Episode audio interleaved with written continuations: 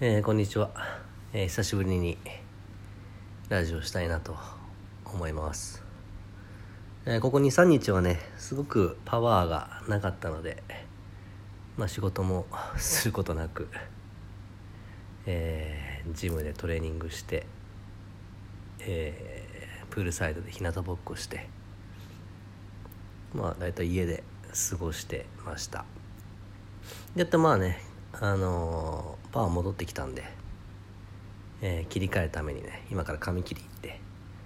まあ、その後は通常は、えー、2階のオフィスで仕事やるんですけど。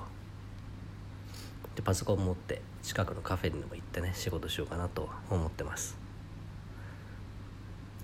あの、まあ、最近ねコロナで、えーまあ、日本もちろん含め世界もねてんやわんやになってるんですけど、まあ、特にね日本のニュース見てるとあのー、マスクを奪い合って喧嘩してみたりとか。ねえー、治療でねいろいろ頑張ってる先生の家庭の方がね学校とかで差別みたいなことを受けてみたりとかね。まあ日本人らしくないなってことがすごく、えー、合ってるんですけど。もうこれはそのやっぱりね恐怖に引っ張られてるんだろうなって思うんですよね。余裕がないまあ、今全体的に日本は余裕がない国になってきてるのでやはり生き方とか働き方をね、えー、自分で整えていかないといけないし予防して対策していかないといけないと思うんですけどあの、まあ、そういうね意識を持てないようになってしまうと結局周りの情報に流されて恐怖を煽られて、えー、自分らしさを失ってね人を憎んで生きていくような世界になってしまうので。僕はこれはすごい試されてることなんじゃないかなって思うんですね。なのでこういう時ほど自分にもっと集中していらないものを手放して自分に優しく過ごすってことをね意識したらいいなって思うんですね。あとはまあ思考を停止せずにちゃんと自分で調べるってことです。もちろんコロナってのもね今日本中に広がってるんだけども数って大したことではないんですよ。もちろんパンデミックになったらとかねいろいろその予防のね薬があるかないかとかそういった話もあるんだけど。でも実際には今インフルエンザだけで年間3000人が死んでるし、ね、交通事故でも数千人が死んでて自殺する人なんて日本では2万人3万人って方が亡くなってる。そう考えた時に問題はそこなのかってことなんですよね。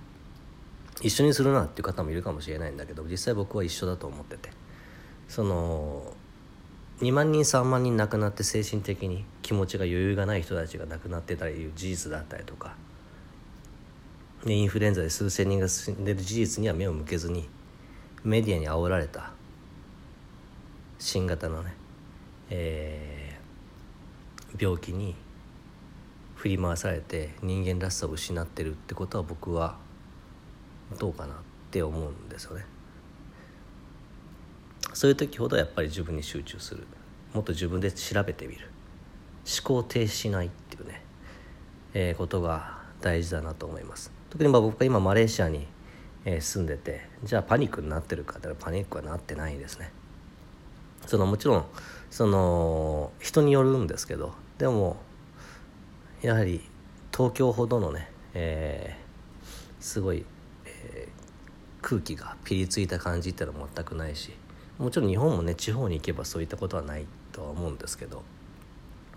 そのやっぱりね、えー、人間らしさを忘れない、えー、恐怖に振り回されない自分を、えー、作ることが、えー、一番の、えー、今回の課題なんじゃないかなってことを、えー、思ったので、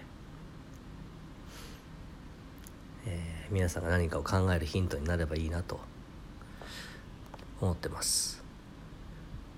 はい。ってことで、えー、そろそろ僕は、えー、髪切りに行ってすっきりして、えー、気持ちいい状態で仕事に取り掛かりたいなと思います。また、えー、4月、えー、日本でですねセミナーする予定にしてるので是非まあご縁がある方は、えー、3月にはね予約開始できるよう今ちょっと準備してるので是非よろしくお願いします。ってことで、えー、考え方の先生安高でした。またね。バイバイ。